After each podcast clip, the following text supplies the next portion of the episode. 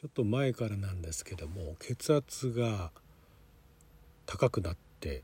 高くなってるって言い方でいいのかな。高血圧なんですね今ね。本当去年はね去年の健康診断で測った時は高血圧ではなかったんですよ。高血圧って140上が140以上？で下がいくつって言ったからまああの分かりやすいのはその上のねそのあの血圧の、え、高い低いあのまず幅があってで、まあ、そのそれぞれの幅が上限値を超えていると、まあ、だからあの言うなればあの心臓からね、えー、圧力圧力っていうか心臓の鼓動で血管のところに血液を送り込んででまた心臓に戻ってくるわけじゃないですか。だからガッて送り出した時が一番高い血圧ででそれをガッてなんかあの引いてくる引っ張ってくる吸ってくる吸うっていうのか戻してくるっていうところが一番低いっていうのがまずその血圧を測る時の一番高いところと低いところっていう、ね、のがあるじゃないですか2つ数字が出てくるじゃないですか。でそこの上の部分で今も私ちょっと下の部分忘れてたんですけど上の部分が去年までは140超えてなかったんですよだからまあ高血圧じゃなかったんですが今年、えー、最初に健康診断いつだったっけかな測った時に150いくつだったんですね160近くだったんですよ。でこれは高血圧ですねって先生にも言われてえっ、とえなんで？って、まあ、まずその時は正直思いましたよ。あれ去年までなかったじゃんそんなこと。ガンマ GTP はどうこうってなったけども去年までそういうのなかったよねと思ってたんだけども高血圧ですって言われてでこれ私っていう人間がそういう人間なのかその先生の言われたことを疑うこともせず今じゃあ高血圧なんだなとじゃこれからそのまず血圧を下げるっていうことをしようって思ったのとあと、えっと、血圧計はないかと。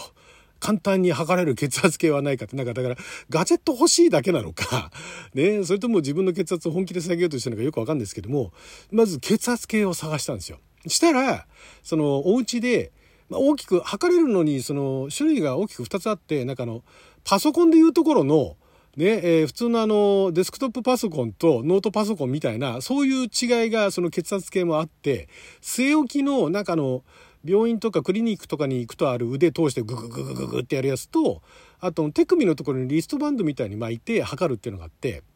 で、まあ、精度としては置いて測るやつの方が高いって言うんですけども、それはあの、物のお値段自体も高いし、そんなのなんかね、あの、お家の中に置いとくスペースもないなっていうんで、まあ、リストバンドだとちょっとあの、数値が、ね、あの、そこまで正確には測れないらしいんだけれども、まあでも、あの高いか低いか分かると。いうのでその手首に巻くやつを買ってきたんですね。まあまずそれは最初楽しかったですよ。なんかあの自分のねうちにまた新しいガジェットがっていうね。まだまだそういう物欲があるんでうわ新しいガジェットだってその自分の血圧高いのがどうこうとかいう以前にその新しいガジェットに触れる喜びっていうんですかね。でガガガガガって測ったらうちで測っても当然その測っても150を超えてんですよ。でその時まず最初何を思ったかっつったらおこの血圧計でもちゃんと測れるって思ったんですね。高いんだけれどもそっちのあのちゃんと測れたことの方が嬉しくてこれはすごいっつって。でそっから血圧を下げる情報っていうのをいろいろ聞いたんですけども、えー、最初いろんなまあ知り合いとかねなんかあのそういうのに詳しい人で、えー、ブロッコリーの目がいいって言われてあのスプラウトブロッコリースプラウト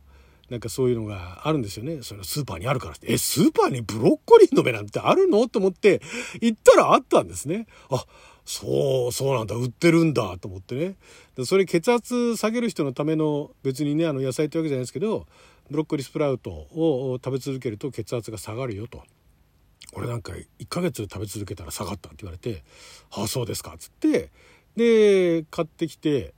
でまあ私もだからとりあえずそれで1週間2週間ぐらい毎日サラダ好きですからブロッコリースプラウト買ってきてで野菜と混ぜて食べてたんですね。食べてたんですけども、まあ、まず一向に下がらないのと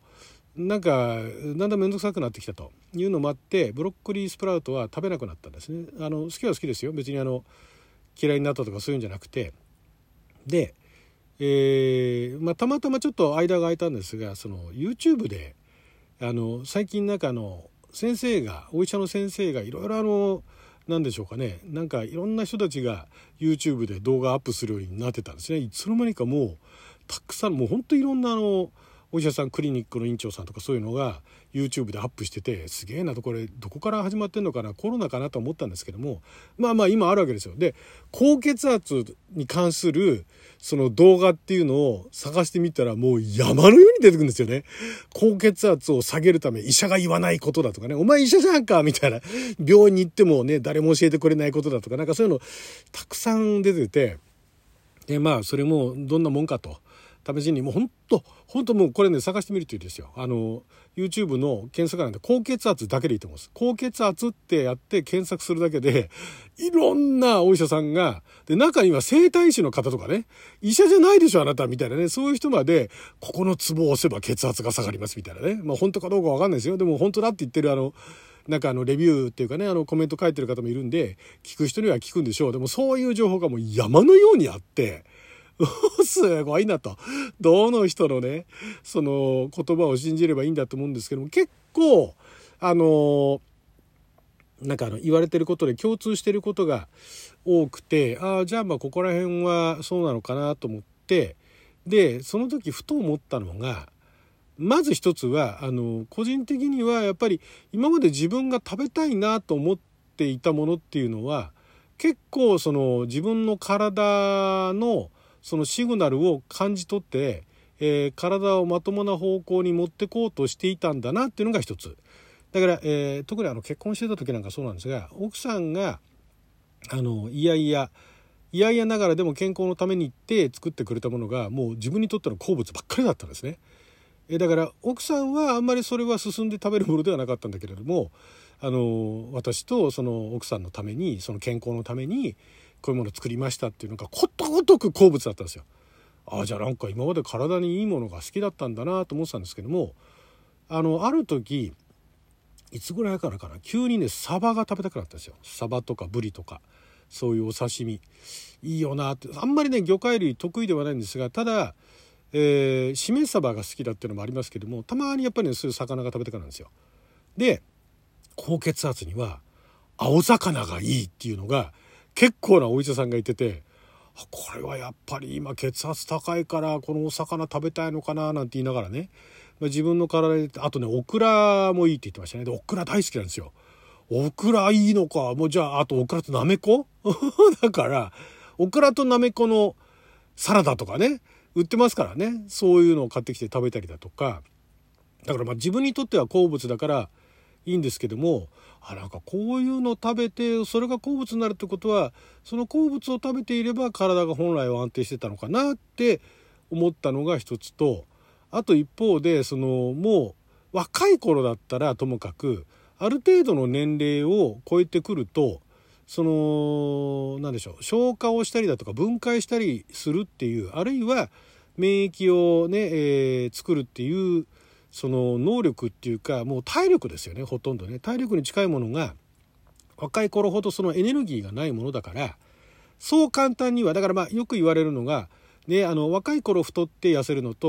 あの年取ってから太って痩せるのとでは時間も違えば使う労力も違うっていうのはあのそっち方面の方たちの間では有名な話だと思うんですけども昔はだから簡単に言っちゃえば昔は消化できたものが、ね、昔は例えばまあ仮にじゃあ10分で消化するとするじゃないですか。それが今は10分どころじゃないもう30分場合によっては1時間かけないと消化できないみたいなのがあるわけらしいんですよね。なるほどなと。でその時に思ったのがやっぱり今でも脂っこいものだとか食べ出のあるものだとかの塩分のね、えー、強いものあの甘みはねあんまり好きじゃないんでいいんですけどそういうものが食べたいって思うんだけどそれは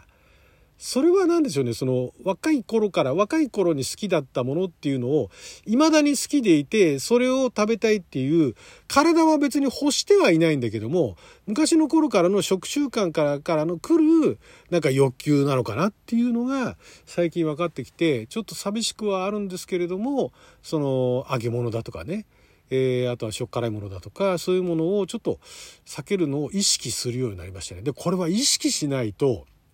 食べちゃうんだな取っちゃうんだなっていうのが最近自分で自覚できるようになってきた感じですね。であとあの3食食べるっていうね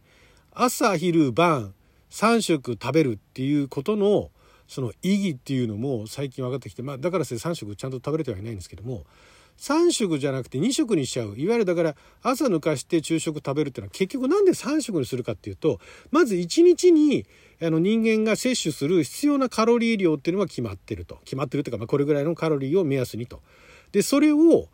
2回に分けて食べるより3回に分けて食べた方がまずその何て言うんですかね。1回に食べられるその量というものがまあ、あの平均するから少なくはなるんだけれどもでなおかつ朝に結構たくさん食べた方がいいっていう人もいるんですがそれは結局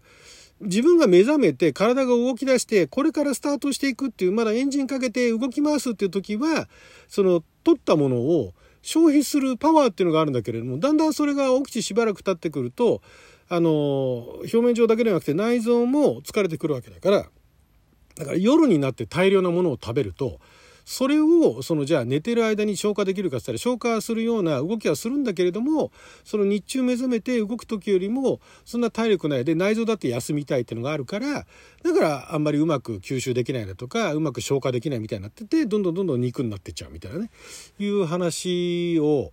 まあ、そこまであの具体的にあのまとまっては聞いてないですけどいろんな情報をまとめていくとそういうことなんだっていうのが思って食べる量も減らそうっていうふうにね。別にあのたくさん食べる趣味もなければたくさん食べたいって思ってるわけじゃないですけど結果たくさん食べちゃってるみたいなね。いうのがあってだそれを3食に分けてあるいはまあ人によってはね5食5回に分けて食べるなんてのもあるかもしれないですけどできれば分けられるんだったらそれぐらい分けて食べてってで前半の方に大量食べてて後半少なくするのが望ましいんだなっていうのを